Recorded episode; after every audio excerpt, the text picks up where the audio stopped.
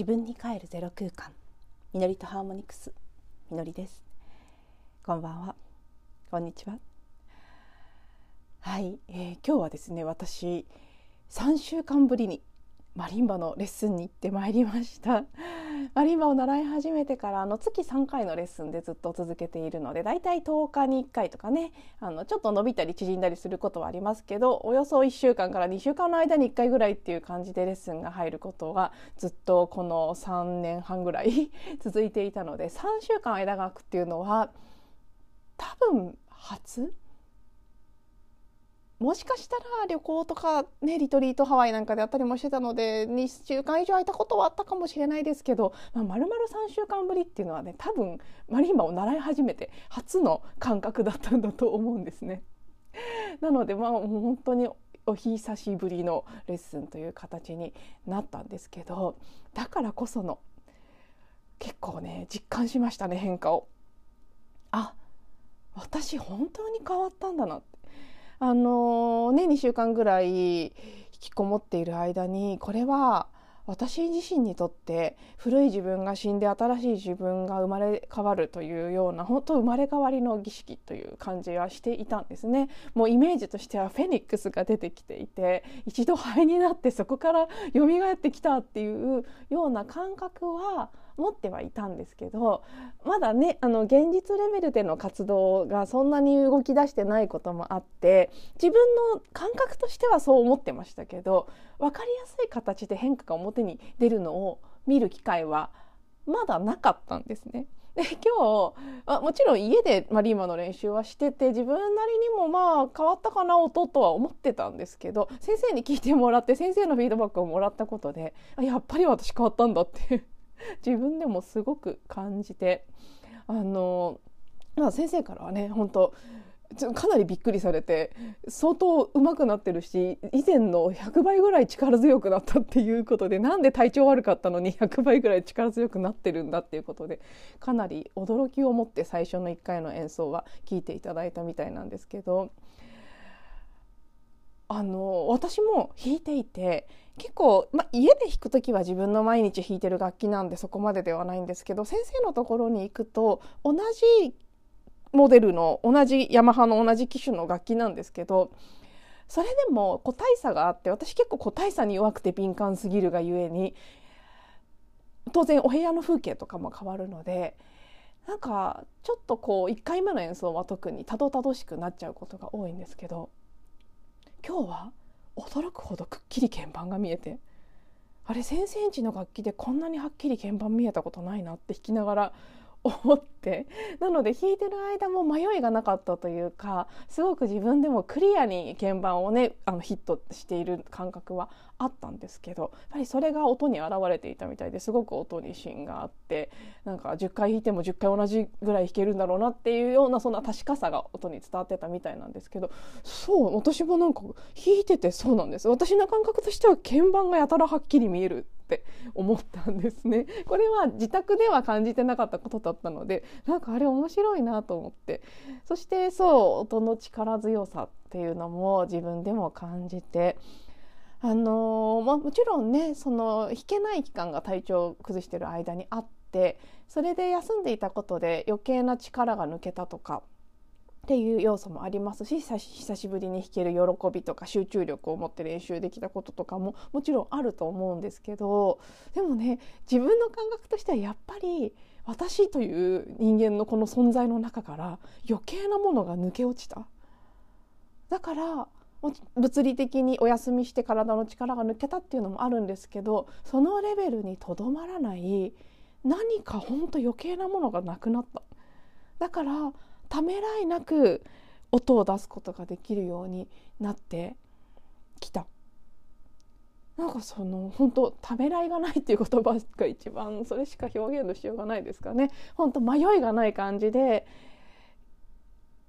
鍵盤に対して向き合って音を出す自分の音を鳴らすっていうことに対してどこかそうそうですね。不安感とか、うん、疑いのようなエネルギーがもやのようにかかっていたのがそういうものが今回のプロセスでドーッと浄化されて抜け落ちたのであらゆる面においてクリアでで遠慮がなくなった感じですかね。スパンって自分のうん音を出せるようになったっていうのが多分今日の、まあ、そのね100倍か100倍ぐらい力強くなったっていう変化に現れているのかなと思うんですけど。でこれは今日はマリンバを通して感じましたけど多分私のあらゆる面に同じような変化が実は出てきてるんじゃないかなと思っていてこちらのポッドキャストも聞いてくれてる方からねあの友人なんかから特に声が変わったねって言ってもらったりして自分でもそう感じますし録音を聞き直していてそういうふうに気が付いてもらうとそれもとても嬉しいなって感じつつね受け取っているんですけど。そうなんです。やっぱり声もそうですね。ためらいとか何かどこか自信のなさみたいなものがあったところがもう少しそれでもまだあると思う まだまだ変わっていくと思うんですけど一旦の大きな塊が取れて自分のエネルギーがスッて出るようになってきたなっていう変化はまあ、声にもマリンバにも感じますしこの先他のいろんなことにも感じていくことになるのかなっていうような予感があります。なのでねやっぱりしんどい23週間ではありましたけど自分自身プロセスが始まった時からある程度確信していた通りこれは本当に私にとって大切な浄化のプロセスだったし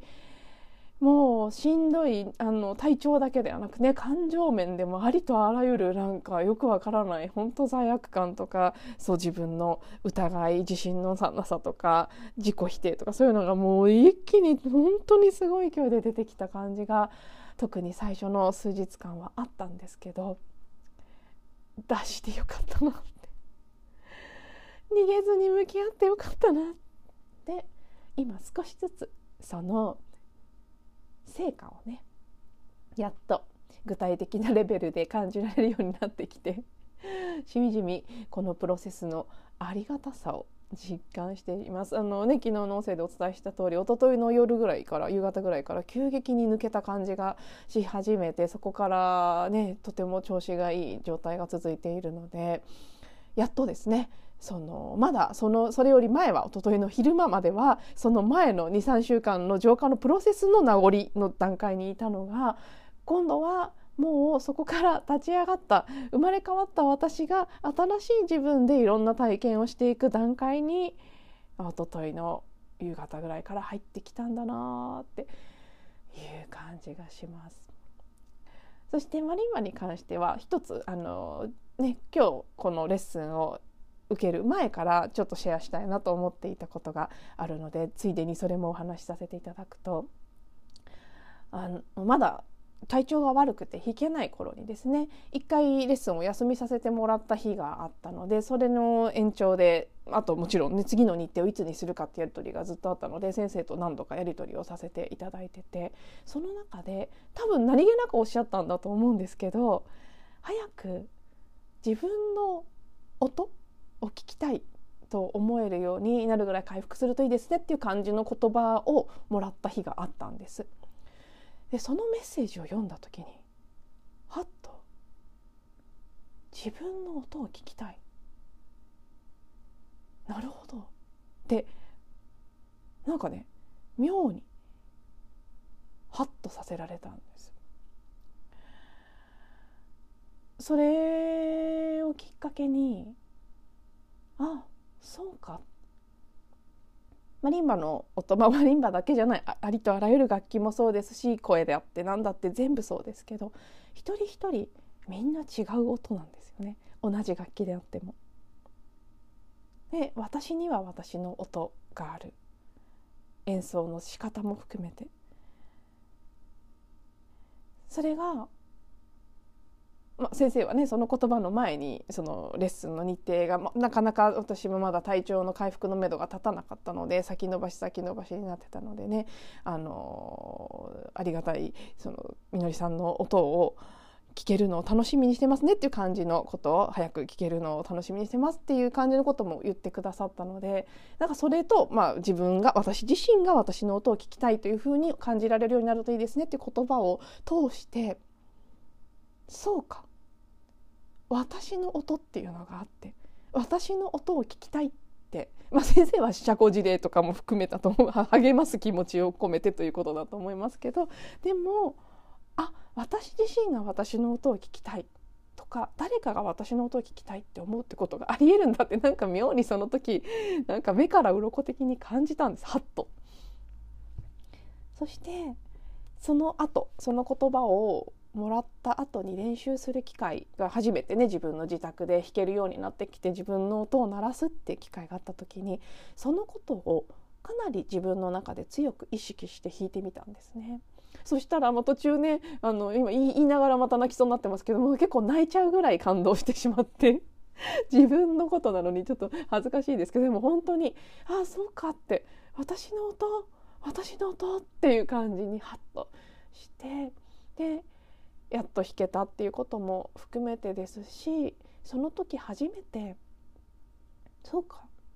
私がマリンバを弾くのは私が私の音を聞きたいからなんだって思ったんです。やっぱり、ま、もちろん習い始めて最初の頃はただただ楽しくて弾くっていう感じでした。特に楽器を持ってない頃は週に2回とか3回多くても3回ぐらいしか練習ができないのでそのできるわずかな時間が嬉しくて嬉しくてっていう感じで、まあ、楽しい嬉しいっていう感じで弾いていて。で楽器を買って毎日毎日弾けるようになってからはどこか少しやっぱり上手くなるために弾くっていう感じが強くなってきてしまってしかも毎日のことになるのでルーティン感も増してきてしまいますし練習しなきゃいけないっていう感じが多分ちょっと強くなってしまってたんですね。もちろん好きだから弾いてるんですけどでもそれ以上にもっと上手くなるために弾く下手ではいけないから弾くみたいなそういう感じもやっぱり知らず知らず出てきていたんだなって。でも何日も何日も弾けない期間が続いた時に毎日練習してたのに3日も4日も5日も弾けないで下手になっちゃうっていう焦りももちろん途中すごく感じたんです。だけど他のことと同じようにそういうプレッシャーなんかもどんどん浄化していったのであもういいやって本当に弾ける時に弾けばいいんだしうまくならなくてもいいしその時その瞬間できることをすればいいんだっていう感覚にどんどんなっていって上手に弾かなきゃっていう力みなんかも抜けていってそれが多分今音に現れているんだと思うんですけど。そしてあ私が私の音を聞きたくなったら弾けばいいんだ。というふうに思うに至ったので、まあ、そこからねマリンバを家でね練習するということの意味がガラッと変わったっていうのも大きな変化としてありました。あの常々やっぱり私はなぜマリンバを弾くんだろうということは特に丸3年を迎える前後あたりからはかなり自分に問いかける部分があったんですね。このね年齢になって初めて40歳がちょうど私はスタートの年でしたから40代で始めて当然周りには若くて才能あふれる上手な学生さんとかがたくさんいてプロのマリンバ奏者っていうのも本当にたくさんいてこれでもかっていうぐらいマリンバを弾く人がいる中でなぜ私があえて今更この楽器を弾くんだろうっていうことは何度も何度も問いかけてきたところ。なのでさっきも言った通り最初は楽しいからでよかったんですけどそれが欲が出てきたっていうこと欲や期待が出てきたってことでもあるんでしょうけどね3年っていう節目を迎える頃からある意味あんのかなとかそういう迷いも出てくることが多くなってしまって。そしてどこかもっと上手くならなきゃっって思っていたところもある。誰かとの比較というような意味でのモットっていうのがどうしてもつきまとってしまってたように思うんですけど、まあ、その今回のプロセスと先生の言葉とその後自分で感じたことを通してそうなんです。私が私の音を聞きたい。私が私の音を好きだから弾くんだって。私のマリンバが私は好きなんだて感じてとても感動したっていう出来事が実はありました。あの今回のプロセスを経て私はすごく自分がそう生まれ変わったとか本当にもうこれからはこれまでの人生と真逆に生きていくんだって結構強く意図したんですね。でだとしたら これまでの私っていうのはどちらかというとどころかかなり自分が嫌いでした自分が嫌いで自分に自信がなくてっていう人間として44年間生きてきてこの4444のゾロ目でターニングポイントを迎えて真逆ってことはもう自分大好きになってやろうって思ったんです。もちろんねそうなんかすごい私自分大好きなのってキャラじゃないそれとはむしろ真逆みたいな性質だったその私も私の素敵なところだったじゃないかなとも思います。それが私の個性だったり魅力だった部分もある。そこも含めて私大好きっていうことの一部なんですけどでもここからは本当にうざいぐらい自分好きでいこうって 思って。その一環でね自分の音を愛している。自分のマリンバの音が好きなんだ